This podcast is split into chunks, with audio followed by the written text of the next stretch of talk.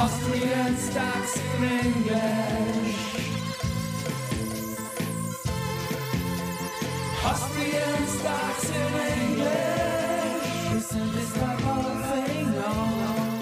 Yeah, welcome to Austrian Stocks in English, presented by Palfinger, the English spoken weekly summary for the Austrian stock market, positioned every Sunday in the mostly German language podcast, Audio CD Indie Podcasts, Wiener Börse, Sport, Musik und mehr.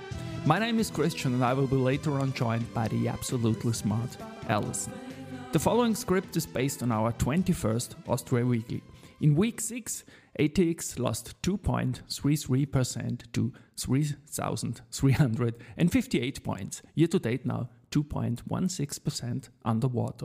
Best stock in the private investor relations universe with 37 titles were Pierer Mobility and AT&S. News came from FACC, Valneva, Strabag, Marinomed, Verbund and Immofinanz. And these news are spoken now by the absolutely smart Alison.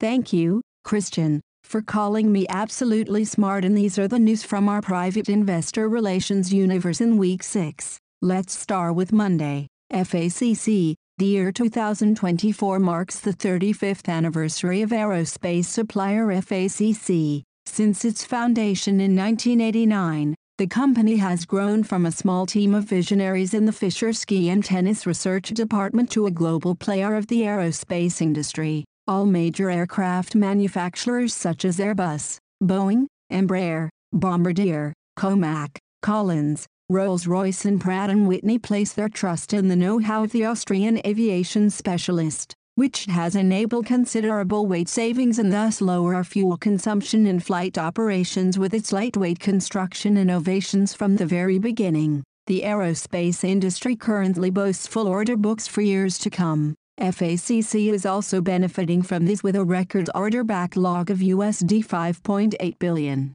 This growth is set to continue in the future. By 2042, demand for new aircraft in civil aviation will exceed 40,000. The next generation of aircraft will set new standards in terms of sustainability. The major goal of the international industry is to achieve a 75% cut in CO2 emissions by 2050. Lightweight construction solutions by FACC will make a significant contribution to achieving this goal. FACC, weekly performance. 0.17%. Valneva, Austrian-French Valneva SE, a specialty vaccine company, announced it sold the priority review voucher, PRV it received from the U.S. Food and Drug Administration FDA for $103 million, 95 million euros. The company was awarded a tropical disease PRV in November 2023, following U.S. FDA approval of IXCHIQ, registered sign,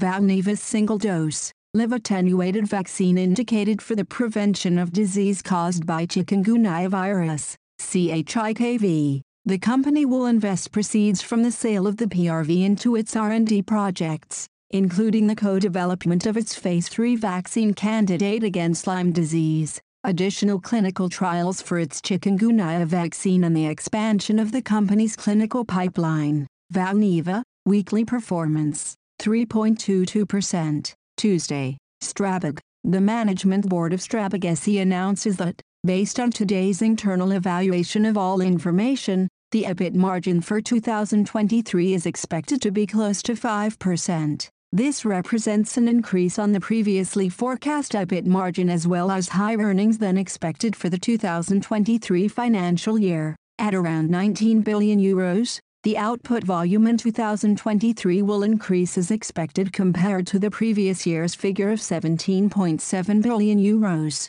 The increased guidance is due to positive influences on earnings resulting from the strong market positions in the North plus West segment. Strabag, weekly performance, 2.37%. Wednesday, Marinomed, Marinomed Biotech AG has enrolled the first patient in a clinical study to investigate the lubricating properties of Carragelose eye drops in patients diagnosed with mild to moderate dry eye disease. While the product holds a valid certification under the Medical Device Directive, MDD, the study supports the switch to the new Medical Device Regulation, MDR.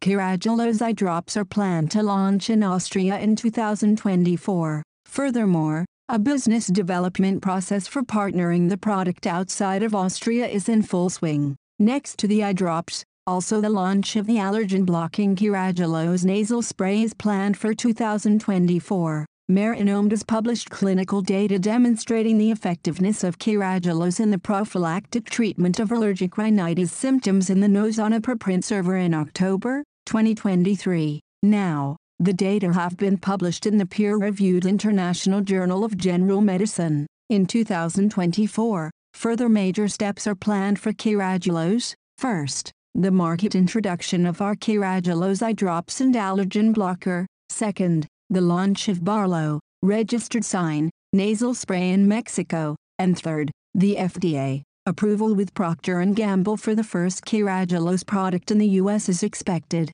We have recently made serious progress towards the approval process and are confident that we will soon be offering our product in the world's largest OTC market, Marinomed Biotech. Weekly performance, minus 4.71%. Thursday, Verbund. The Executive Board of Verbund announced today that the earnings forecast for financial year 2024 deviates significantly from market expectations. The rapid and massive drop in wholesale prices for electricity, caused by the fall in primary energy prices and the prices of emission allowances as well as low earnings contribution in the grid segment are having a negative impact on the expected EBITDA and the expected group result for financial year 2024. These negative effects are not sufficiently reflected in the current market expectations, internally compiled consensus of analysts' estimates, Consensus 2024 as of 8 February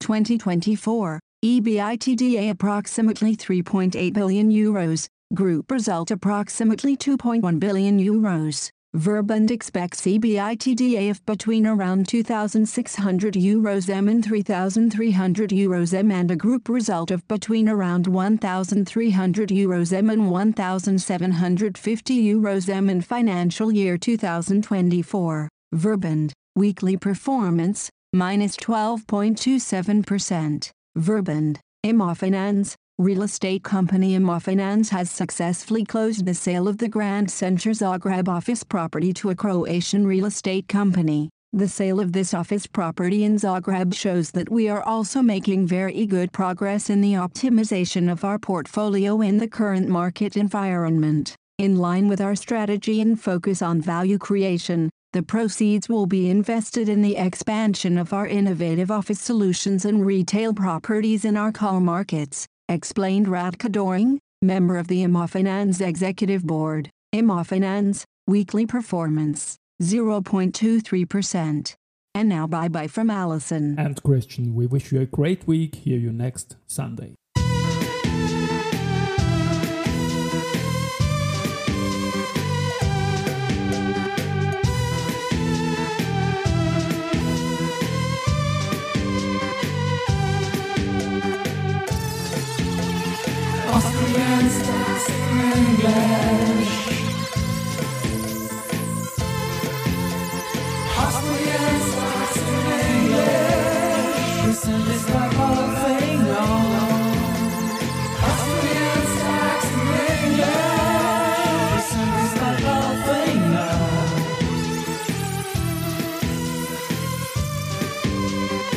Presented by Paul Finger.